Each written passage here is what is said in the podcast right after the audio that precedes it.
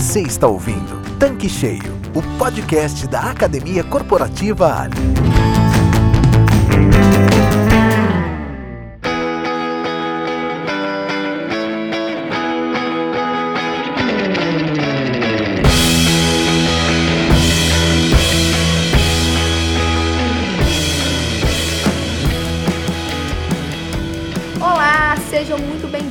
Tanque Cheio, o mais novo canal digital da Academia Corporativa Ali. Antes de mais nada, para quem chegou aqui no canal de paraquedas, é importante dizer que a Ali é uma das maiores distribuidoras de combustíveis do país, com presença nacional e cerca de 1.500 postos de serviço em todo o Brasil. Este é o primeiro episódio do nosso podcast e o meu nome é Karen Rodrigues. Eu sou responsável pela Universidade Corporativa da Ali, estou aqui há quase 19 anos, passei por diversos setores da companhia, área de posto de serviço, com posto escola, SSMA, programa Ligados na Qualidade, Universidade Corporativa, treinamentos internos e hoje trazendo essa novidade aqui para vocês.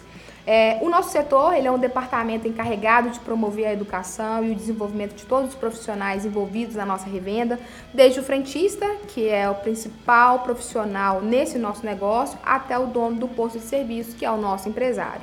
Para mim é um prazer muito grande estar aqui com vocês e este é o primeiro de muitos episódios que vem por aí. Acompanhe a gente aqui nesse canal que vocês vão ver muitas coisas legais. Nosso objetivo com esse canal, gente, é estar sempre ao lado do revendedor, levando notícias sobre a Ali, sobre o mercado de combustíveis, as boas práticas dos nossos postos, conteúdos importantes sobre o negócio e principalmente com entrevistas exclusivas com convidados muito especiais, né? Pessoas realmente do nosso segmento e pessoas que têm conteúdos relacionados ao varejo que pode contribuir com a gente.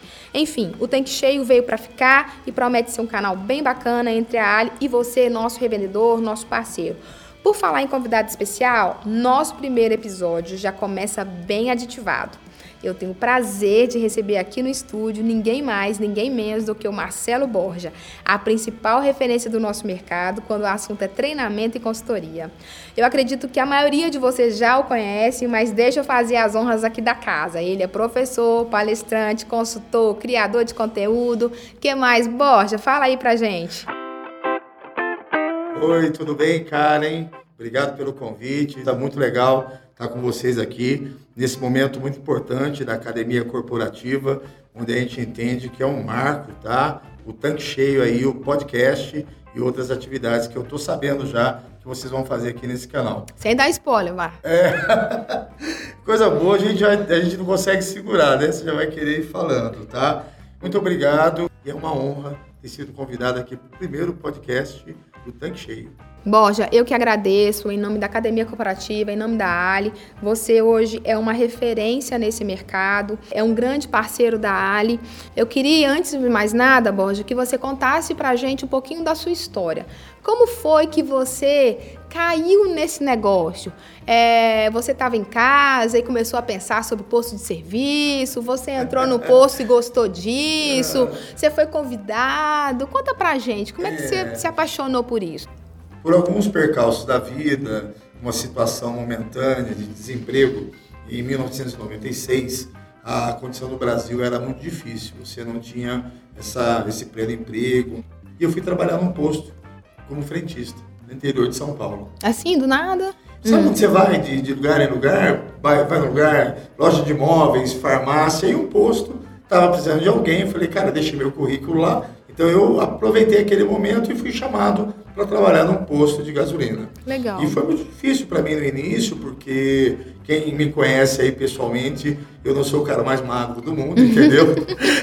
Esse é hoje da minha dificuldade ali na pista para calibrar um pneu, lavar um vidro, mas foi muito legal. É, de 97 aí até 2002 eu trabalhei nesse posto. 2002 eu tive uma proposta de um empresário. Você ouviu falar de Piracicaba? Claro, já sim. Piracicaba é no interior de São Paulo. E esse empresário me chamou para cuidar de uma rede de postos. Uhum. Ele tinha lá seis ou sete postos. Falou, Borja, você não quer cuidar dos meus postos? E eu fui aprender aquilo. Eu já estava começando como frentista. Ser chamado a ser supervisor de postos, cara, para mim foi uma honra, entendeu? Uhum. Eu fiquei lá cinco ou seis anos, mas eu sabia, eu sentia que eu precisava, e aí eu já queria crescer mais. E os meus postos, que eu era supervisor, eles performavam muito bem. Ou seja, a gente vendia muita gasolina aditivada, vendia muito lubrificante. E o segredo era treinar as pessoas. Eu realizava o treinamento nessa rede de postos. E aí, por que não abrir uma empresa de treinamento e consultoria? Eu confesso para você que deu um frio na barriga. Será que vai dar certo? As nossas zonas de conforto, né? E eu abri a minha empresa, minha, minha esposa me deu maior força e falou: vai, faz o seu melhor. E desde 2007 até agora, eu realizo treinamento no Brasil todo, presto serviço para FE Combustíveis, para vários sindicatos, tá? E eu acabo atendendo também grandes redes de postos. A Ali, com o maior orgulho, eu tenho sinergia com a cultura e os valores que a Ali tem. Por isso que há mais de dois anos eu estou realizando aqui treinamento com vocês. Que bom, bom, a gente fica muito feliz de conhecer a sua história mais a fundo, poder compartilhar isso com os revendedores e com profissionais que talvez também tenham essa história parecida, semelhante ou que também tenha sonhos como você e até para conseguir realizá-los, tá vendo? Então acho que é, é, vai muito em linha com a história da Ali, da forma que a gente começou e aonde a gente está chegando. É, eu gosto muito da maneira como vocês trabalham essa proximidade com o revendedor, isso tudo me atraiu. Então eu digo que é, eu não presto serviço para a eu sou um parceiro da Ali. Vocês me tratam assim. Então acredito que a mesma maneira como vocês tratam os clientes, eu entendo que o colaborador interno ou fornecedor externo como eu é tratado com o mesmo respeito. Parabéns para vocês. Então, Borja, começando com o tema de hoje, que é como ter um posto de alta performance, eu queria te fazer a seguinte pergunta: viajando pelo Brasil, é, acompanhando vários treinamentos, escutando o revendedor, trazendo um pouco de suas dores, eu queria te perguntar: é, é possível ter um posto de alta performance nesse nosso mercado? A resposta é sim, mas eu vou ser franco com você: o caminho não é fácil. O nosso negócio ele não tem mais espaço para amadores. As pessoas vão se profissionalizar, os revendedores que estão nos ouvindo, é, aquele momento do passado, do início da, da, do mercado, ele já não existe mais. Hoje, para ter um posto de alta performance, você tem alguns indicadores que são importantes para você atingir essa alta performance. Entendi. E quais seriam esses indicadores? Nenhuma empresa sobrevive se não aumentar a receita. O primeiro é o foco do revendedor realmente aumentar a receita. Se você não aumentar a receita, você não paga suas contas, você não tem um bom resultado. E para aumentar a receita, a primeira coisa, você tem que ter muito claro os alvos e metas que o seu posto tem. Qual é o teu objetivo? Aonde você quer chegar? A tua equipe conhece o alvo do teu posto. Quando o teu vendedor de pista vai trabalhar, ele sabe o quanto ele tem que vender. Quando você abre todos os dias o seu posto, ou quando você nem fecha, no caso dos postos 24 horas, a sua equipe sabe qual é o objetivo, sabe quanto cada um tem que vender. Então nós entendemos, e as pessoas que fazem esse trabalho como eu de consultoria no Brasil todo, que o posto hoje é varejo. Varejo tem que ter alvo e meta. E por que, que os postos têm tanta dificuldade de implementar alvos e metas? É muito legal é, a sua pergunta. E eu vou ser muito franco e muito objetivo. Eu vou ser direto, é peculiar da minha pessoa ser assim. Porque dá trabalho. Ainda tem muita gente que quer resultado, mas não quer ter o trabalho. Então você vai ter que medir diariamente. Você vai ter que dar feedback para a equipe. Você, em alguns momentos, vai ter até que selecionar os melhores para ficar no seu negócio. Então, essa zona de conforto, entre aspas, que o revendedor tem, quando ele não estabelece alvos e metas, ao mesmo tempo, vai fazendo com que as suas receitas não cresçam. E esse primeiro indicador que eu te disse, aumenta a receita. Agora, para estabelecer alvos e metas, eu também preciso contratar vendedores de pista. Eu não tenho mais espaço, a gente fala, academia corporativa, você sabe disso, que você acompanha a gente também, não existe mais frentista. Frentista era o cara que ficava parado na frente da bomba. Eu não posso mais no meu posto ali ter frentista. Eu preciso recrutar e selecionar vendedores, focar em produtos premium. Eu entendo que no passado você privilegiava os produtos comuns. Hoje não, Karen. Hoje os postos que vendem gasolina aditivada Ali Plus acabam tendo um incremento de margem muito maior. Então, estabelecer alvos e metas, contratar vendedores, focar em produtos premium e eu sempre falo uma frase: suar os ativos. Ou seja, fazer com que cada departamento do posto rentabilize mais. Então, eu tenho que ter uma boa troca de óleo, eu tenho que ter uma boa loja de conveniência, ou seja, eu, revendedor, na área, eu não posso ficar dependente somente da venda da gasolina, do óleo diesel ou do etanol. Você acha que esse negócio, loja de conveniência, como você comentou agora, ele é realmente algo interessante, é bom para o negócio, assim como a troca de óleo. Como que você enxerga isso? Às vezes a gente tem a percepção que os revendedores veem esse negócio muito como perfumaria. Você acredita nisso? Você tem alguma o que, que dica que você pode deixar aqui para o nosso revendedor? É, vamos olhar para fora. Vamos olhar para mercados maduros, tá? Onde a commodity, gasolina, etanol e óleo diesel já não trazem mais margens. As margens estão cada vez menores. A loja de conveniência, realmente eu entendo, e vocês têm um modelo muito interessante que é entreposto, onde realmente a margem dela é melhor. Só para falar em margem, margem bruta hoje, a receita agregada de combustíveis, é de 4 a 5%. No máximo 6 ou 7, quando muito bom. Uma loja de conveniência entreposto bem operada, ela pode ter acima de 35. Eu conheço lojas da Ali que tem mais de 40% de margem. E uma coisa também, eu nunca vi guerra de preço de salgadinho, de refrigerante. Você sabe que o nosso mercado de combustíveis, ah, muitas vezes essa questão de, ah, eu quero vender um mais barato que o outro, na loja de conveniência não. E o modelo entre posto de vocês é muito interessante, porque ele realmente valoriza um departamento do posto onde eu possa ter uma margem, uma integração maior para o meu resultado. Você comentou também da troca de óleo.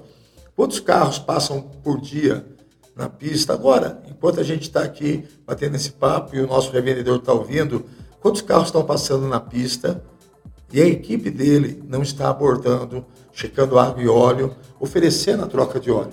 Então, inclusive o nosso modelo, né, AliExpress, é um modelo vencedor. Um modelo onde o cliente, além do bom atendimento, tem uma estrutura hoje para fazer a troca de óleo. Então, eu acredito que para aumentar a receita, estabelecer alvos e metas, contratar vendedores, focar em produtos premium e diversificar a receita nos outros departamentos do posto. Aí eu vejo como um primeiro bom indicador. Se o revendedor, então, só aumentar a receita, ele já vai ser um posto de alta performance, é isso? É, em teoria, sim. Mas vamos falar aqui a coisa mais básica do mundo, né? É o que, que é lucro? Lucro é receita menos despesa. Você não vai conseguir, a gente está falando de administração agora, você não vai conseguir ter receita sem ter despesa. Então, o segundo indicador, Karen, pela minha experiência, pela minha vivência em impostos, é fazer o corte de despesas. E muitas vezes tem despesas que estão no dia a dia do posto e o revendedor não se atentou. Uma primeira que para mim é fundamental é fazer inventário. O inventário é uma ferramenta importante no nosso negócio e você gerencia pequenas coisas. Então, o inventário de produto deveria estar na agenda de todo revendedor. Explica um pouco mais sobre inventário. A gente está com vários revendedores aqui nos escutando e pode ser que algum deles ainda tenha essa dúvida. O que seria realmente inventário para um posto de serviço? Inventário de uma maneira simples. É, eu comprei 10, vendi 5, eu tenho que ter 5 no estoque. Então, esse levantamento de inventário é você, uma vez por mês, a cada 15 dias, aí cada posto faz de uma maneira. Eu sugiro, loja de conveniência, eu sei que tem muita gente de loja nos ouvindo também, você deveria todos os dias fazer o levantamento ou inventário, como você disse, dos produtos de maior giro, cerveja, cigarro, você tem alguns produtos em loja de conveniência que, se você não gerenciar esse inventário, a perda vai ser muito grande no final do mês. Então, eu sugiro que esses produtos tenham inventário diariamente, até por turno, turno da manhã e turno da tarde. Uma vez por semana, você pode pegar os produtos no seu posto de maior valor. Então, você pode ter filtro, você pode ter lubrificante mais caro. Então, você deveria, uma vez por semana, fazer esse levantamento, esse inventário desses produtos mais caros. E uma vez por mês, passar um pente fino no posto inteiro. Tirar um dia para realmente ver se o que você marcou na folha bate com o que está no seu sistema. Muitas vezes você tem um sistema na retaguarda que está apontando X números de produto. E quando você vai verificar em loco, não tem aquela quantidade de produto. Então, dentro da redução de despesas, o inventário é fundamental. Então, se algum revendedor estiver ouvindo a gente e ainda não acreditar no inventário como ferramenta para diminuir despesa, ele tem que rever os seus conceitos. Eu jamais abriria a mão de fazer uma contagem de estoque de todos os meus produtos no posto. Agora, o inventário sozinho não resolve também. A folha de pagamento ela chega a representar mais de 40%. Eu vou repetir. Folha de pagamento chega a representar mais de 40% de um DRE. DRE demonstrativo de resultado de exercício, ou seja, dentro de um período de um mês, quanto é que o posto teve de receita e de despesa. E eu não digo aqui que a questão folha de pagamento é cortar funcionários. Você pode ter no seu posto atitudes que você faça que diminuam essas despesas. Eu vou citar três aqui que são muito comuns. Hoje, a categoria posto de serviços não é mais obrigatório o pagamento de horas extras. A nova legislação permite um banco de horas. Então, o revendedor ele tem até seis meses para compensar aquelas horas extras que ele pagaria para o funcionário todo dia ou quando acumular essa hora extra. Uma segunda coisa que é muito comum, que eu vejo também, posto pagar vale transporte para funcionário que vai de carro ou de moto.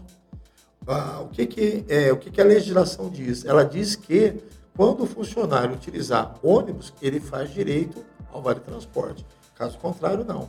E a última, em relação à folha de pagamento pessoas, você desligar um funcionário no período de experiência você acha que sai mais caro ou mais barato para o posto?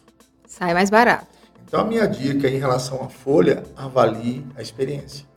Seja 45, seja 90 dias, naquele período, se você desligar esse funcionário, ou seja, você terminar esse contrato no período de experiência, a sua despesa vai ser menor.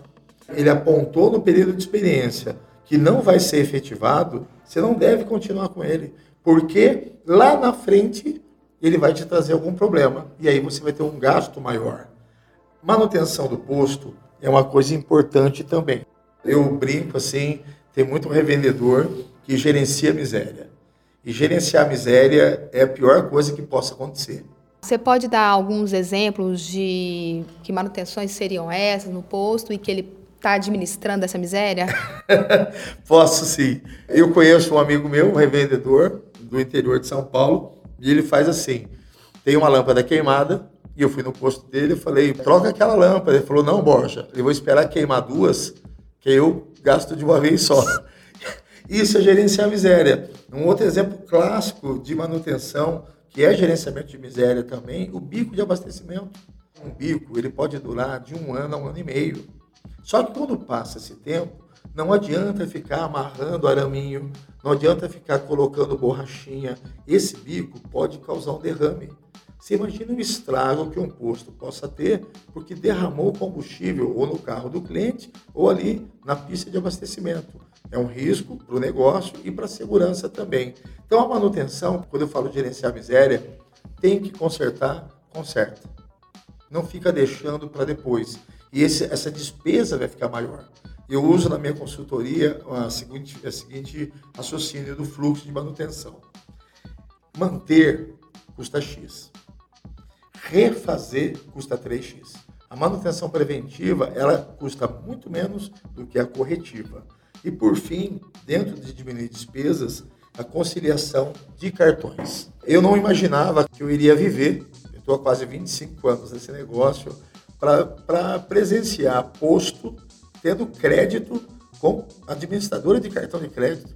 Então, hoje é muito importante que os postos, para diminuir despesa, façam realmente a conciliação quanto é que tem que entrar de cartão, porque às vezes o posto, negligenciando esse processo, ele fica com o dinheiro a receber e isso pode fazer falta no caixa dele. Então, diminuir despesa, fazer inventário, cuidar da folha de pagamento, manter a manutenção do posto e a conciliação de cartão. Ok, então falamos aí sobre aumentar a receita, diminuir despesa. Então, com esses dois pontos, eu já tenho aí um posto de alta performance. Se o revendedor focar nesses dois assuntos, ele já atinge o objetivo. 50%. 50% do objetivo já está atingido. Uma coisa muito importante, e nós nunca podemos deixar de lado, são as pessoas. As pessoas são fundamentais para o nosso negócio. Então, liderar pessoas seria o terceiro indicador aqui da nossa conversa, do nosso bate-papo. E esse, dentro desse indicador, é importante eu cuidar das pessoas. Eu acho muito importante você trazer esse assunto para a mesa, até porque pessoas realmente tem que ser o nosso principal foco. A gente percebe que nesse nosso negócio há uma rotatividade, né, o famoso turnover muito alto. Por que, que a gente tem errado tanto nesse processo de recrutamento e seleção? E o que, que você pode trazer para a gente assim? Como que você vê esse processo no posto que acaba errando, né? Ou, as pessoas acabam errando nesse processo de contratar. O nosso ouvinte, se já participou de algum treinamento da Ali, né, principalmente os revendedores, vão se lembrar dessa analogia. A gente contrata como a lebre, conta até três e põe para dentro. E a gente dispensa como a tartaruga, e está errado. Recrutar e selecionar pessoas tem que ser o inverso. Eu tenho que recrutar com calma, lembra da tartaruga? Uhum. Devagarzinho. Sim. E na hora de dispensar, se não serve, tem que ser rápido. É, recrutar e selecionar é um processo. Não dá mais para ter, ah, eu fazia desse jeito e dava certo, hoje não dá mais. Primeiro, recrutar. Três perguntas. Seu posto já definiu o perfil? Seu posto tem o escopo do que ele quer daquela pessoa? E terceiro, eu recruto e seleciono quando eu estou precisando ou quando faz parte do meu processo. Pois eu posso lhe afirmar, o posto que recrutar e selecionar na emergência não vai pegar o melhor funcionário. Ele vai contratar o funcionário errado, na hora errada, e não vai conseguir trazer resultado para o seu negócio. Por quê? Porque ele estava desesperado. Ele pegou qualquer pessoa, ele não se preocupou com todo aquele roteiro do processo que ele deveria ter seguido. Que tipo de avaliação o revendedor pode fazer para poder identificar os profissionais que vão trazer talvez a melhor experiência para o seu cliente? É, olha só, uh, quando a gente fala em recrutamento e seleção, não tem mágica no nosso negócio. Eu não vou ter uma receita de bolo para falar para você, faça isso que vai dar certo. Eu posso errar no recrutamento, eu posso errar na seleção, eu não posso errar na avaliação de experiência. Porque tudo que ele falou para você na entrevista, ele esteve com você ali no posto. Ele falou que ia chegar no horário. Cara, será que ele realmente chegou no horário? Ele disse que era pontual, ele não foi pontual. Ele disse que ia vestir a camisa. Cara, mas ele não vestiu a camisa. Mas eu tive pessoalmente com ele. Então eu entendo que a ferramenta de avaliação de experiência é uma poderosa ferramenta para o gestor manter a liderança de pessoas. Agora, eu estabeleci metas que eu havia falado para você anteriormente, recrutei corretamente, fiz avaliação de experiência. É muito importante que eu também faça agora o reconhecimento. Borja, você acha que esse processo de reconhecimento é uma coisa tranquila para o revendedor? Você percebe que o mercado tem essa prática? Excelente a sua pergunta, a sua colocação é, ainda existem revendedores que nem apertam a mão dos funcionários quando chegam no posto. Conheço amigos revendedores que vêm e vão direto para o escritório. Quando a gente fala em reconhecimento, todo mundo fica imaginando só a questão do dinheiro. Ok, dinheiro é uma forma de reconhecer. O reconhecimento pode ser um destaque do mês, uma cesta básica, uma pizza para o melhor vendedor do posto. Então você tem maneiras de reconhecer as pessoas não necessariamente só falando da questão do dinheiro, ok? Dinheiro é importante, mas sabe aquele prestígio? Eu sempre tenho uma frase que eu gosto de usar: todo ser humano é indefeso a um elogio. Quando você elogia quem trabalha com você, o resultado é muito melhor. Agora, eu preciso capacitar essa pessoa. Eu preciso treinar essa pessoa. Eu ouço muita gente falar assim: ah, eu quero um funcionário sem experiência para eu moldar. Mas será que a sua forma é boa? É verdade. Esse é um assunto que a gente adora, né? Esse tema treinamento. E a gente acredita que educação faz parte do negócio. A Ali, ela investe muito na capacitação, principalmente do público frentista, né? Que é o principal público que leva a nossa marca até o nosso cliente. E a gente percebe, isso já mudou muito, mas a gente ainda percebe um pouco de dificuldade do revendedor de perceber valor na capacitação. O que, que você pode deixar para a gente como dica ou, de, ou como recomendação deste tema para quem está nos ouvindo? Eu ouço revendedores no dia a dia, em consultoria que eu faço, falarem o seguinte: Borja, se eu treinar o funcionário e ele trocar de posto, é ruim. E eu respondo para ele: se você não treinar e ele ficar, é pior. Então, eu preciso realmente capacitar. Não só a questão técnica, é a questão motivacional também. Ele se sentir participante de algo. Agora, é muito importante, quando eu fizer o treinamento, registrar esse treinamento. Eu conto nos dedos da mão quais são os postos que tem essa prática, ela é importantíssima. Treinou o funcionário, registra.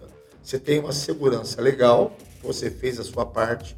Eu não sei se você sabe, ou o revendedor que nos ouve, legalmente, ele é obrigado a capacitar as pessoas. Existe, inclusive, uma norma NR20 que obriga todo posto a dar esse treinamento. E aqui na Ali, já quero aproveitar e fazer aqui um spoilerzinho. Eu estou sabendo que vocês estão aí com um novo treinamento agora da NR20, é isso? Exatamente. A gente lança agora é, esse treinamento presencial nos postos. Eles vão chegar através da modalidade ônibus escola.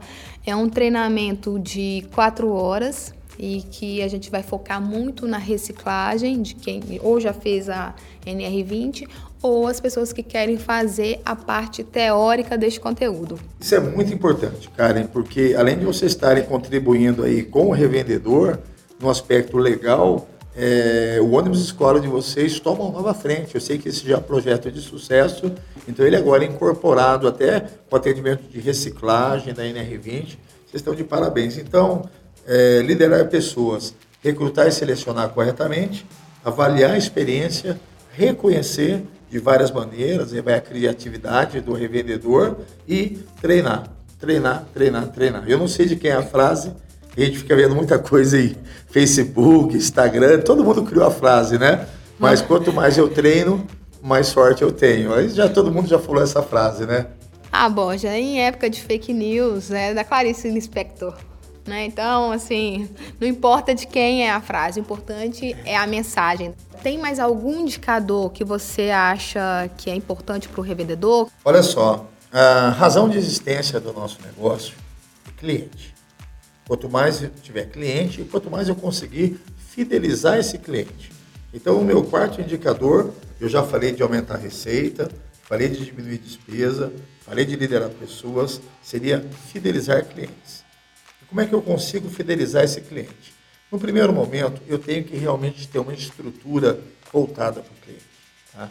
Essa estrutura voltada para o cliente vai fazer toda a diferença. E o que, que seria essa estrutura voltada para o cliente? É uma coisa muito grande? O cara tem. o que, que seria isso? Olha, essa estrutura é mais simples do que parece. A estrutura, um banheiro limpo, uma pista limpa, uma iluminação, você sabe, os indicadores já mostraram isso, o cliente tem que se sentir seguro. Então, essa fidelização através da estrutura é fundamental para que ele volte. Então, seu negócio limpo, organizado, as bombas funcionando, não é legal você passar no posto e ver cone isolando uma bomba. Então, não tem nada a ver com o tamanho do posto. Nós estamos falando de boas práticas. Exatamente, não é o tamanho do posto que vai determinar. A estrutura aqui é a condição que eu estou pronto para o cliente. A qualidade do produto é outro item fundamental. Mas isso não é obrigação? Qualidade do produto? Olha, é obrigação, mas muitas vezes na correria, no dia a dia, o revendedor pode negligenciar algumas coisas básicas que ele poderia fazer. Eu vou dar alguns exemplos. Ao receber o caminhão tanque, fazer a análise do produto, drenar o tanque, esteja com água, fazer a aferição das bombas. Então você tem uma série de itens que o revendedor pode fazer para manter a qualidade do produto. Então, a estrutura e atendimento são os dois, assim, na minha opinião, iniciais para a gente poder fidelizar esse cliente. Agora que nós já falamos da estrutura, da qualidade do produto. E essa parte do atendimento, já que é, atendimento é um dos pontos fundamentais desse negócio. Olha só, a gente tem que muitas vezes olhar para fora do nosso negócio. A minha dica aqui para os revendedores que estão nos ouvindo, quando ele for numa padaria, quando ele for num supermercado, ele vê práticas de bom atendimento para trazer para o nosso negócio.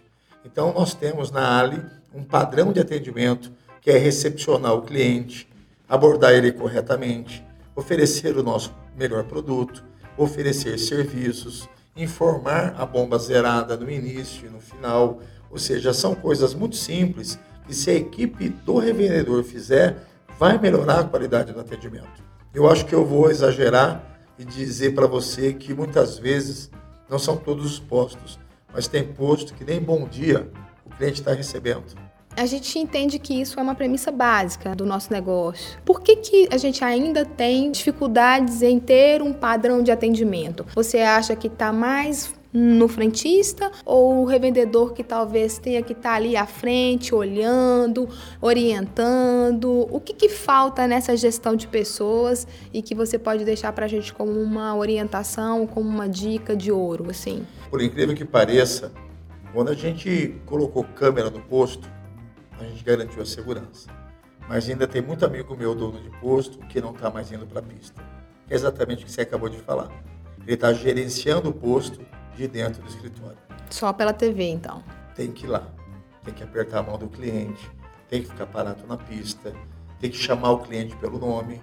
O dono do posto, que você conhece o Brasil todo também, principalmente no interior, ele tem ali um, um, status, né? até uma condição de ser a pessoa importante do negócio. Então, o revendedor, o dono de um posto Ali, é visto, principalmente no interior, nas capitais também, mas talvez no interior mais. As pessoas gostam de apertar a mão, de cumprimentar. E quando você está ali à frente do negócio, a sua equipe atende melhor. A sua equipe passa a oferecer mais serviços. E essa oferta de serviços, na minha visão, também é um indicador muito bom para fidelizar os clientes. Ou seja, checar água, checar óleo, lavar os vidros, completar algum fluido que esteja precisando. Então, não é só o atendimento. Existe uma diferença entre preço e valor. Preço é o que ele paga do combustível. Valor é o benefício que ele entendeu depois de ter abastecido naquele posto. Um sorriso, um obrigado, volte sempre. Então eu daria assim um passo para trás para avançar em relação ao atendimento façam o básico. Os vendedores que estão nos ouvindo, façam o básico. Uma equipe uniformizada, ok? Padrão, um funcionário sorrindo, sendo gentil, educado. Todo mundo gosta de um sorriso. Tem uma frase que eu gosto muito do Walt Disney, ele diz isso é do Walt Disney mesmo, tá? no livro dele, contrate primeiro o sorriso e depois ensine o trabalho. Certo. Então, a gente fecha esse bloco da seguinte forma: o revendedor então tem que ser o exemplo. Ele tem que estar à frente da operação, tá olhando para o cliente dele, mas também cuidando das pessoas dele, né? Se o frentista cuida de cliente, ele precisa ser cuidado. Eu acho que talvez essa seja a grande missão né, dos nossos revendedores, que é ter esse olhar mais atento. Sai, assim, estamos vivendo um, momento digital, mas a gente ainda a gente não pode perder essa parte da humanização. É, agora, algum revendedor que está ouvindo a gente vai ficar falando assim, ô, estão na Disneylândia, né? na Ilha da Fantasia. Quando é uma rede de postos, é muito difícil o revendedor poder estar à frente, como a gente falou agora. Acho que esse modelo que nós dois debatemos aqui, que foi bem bacana, para um posto pequeno. Uma rede de postos, eu preciso ter pessoas que representem o dono, o senso de dono. Então, uma dica aí, dica de ouro que você falou, eu vou dar dica de diamante. Contrate pessoas que tenham senso de dono. Ou seja, se você não pode estar lá, o seu chefe de pista, o seu líder de pista tem que pensar como você, tem que focar como se fosse o dono do negócio. Aí eu vou ter um posto de alta performance. Você já falou tanta coisa bacana aqui para quem está nos ouvindo, né? Já falamos sobre as dicas de ouro. Tem mais alguma coisa que você guardou aí que possa compartilhar aqui para gente? Olha, tem sim. Essa aqui eu acho que é a que vai valer é, tudo que a gente falou. Segue o tanque cheio. Vai ter ah. muita coisa bacana. Segue o tanque cheio. Eu tenho certeza que vocês estão preparando muita coisa bacana para esse revendedor ganhar mais com o seu negócio, rentabilizar o seu negócio. Acho que esse é o foco principal. E vocês estão de parabéns aí.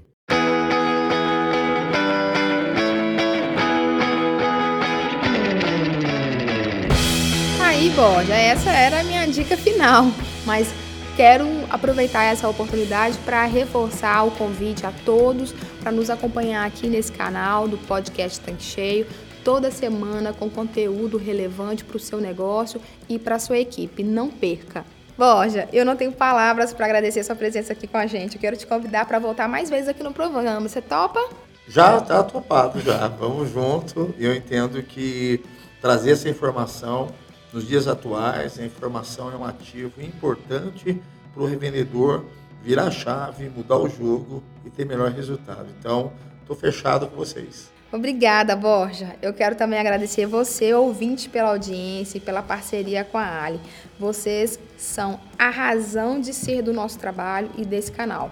Fique sempre ligado nas novidades que estamos preparando para você. Acesse o Clube Ali, que lá você terá muito mais conteúdos da Academia Corporativa. Um grande abraço e até o próximo episódio. Você acabou de ouvir Tanque Cheio, podcast da Academia Corporativa Ali. Para acessar este e vários outros conteúdos exclusivos, acesse globiale.com.br e complete seu tanque com conhecimento que gera resultado.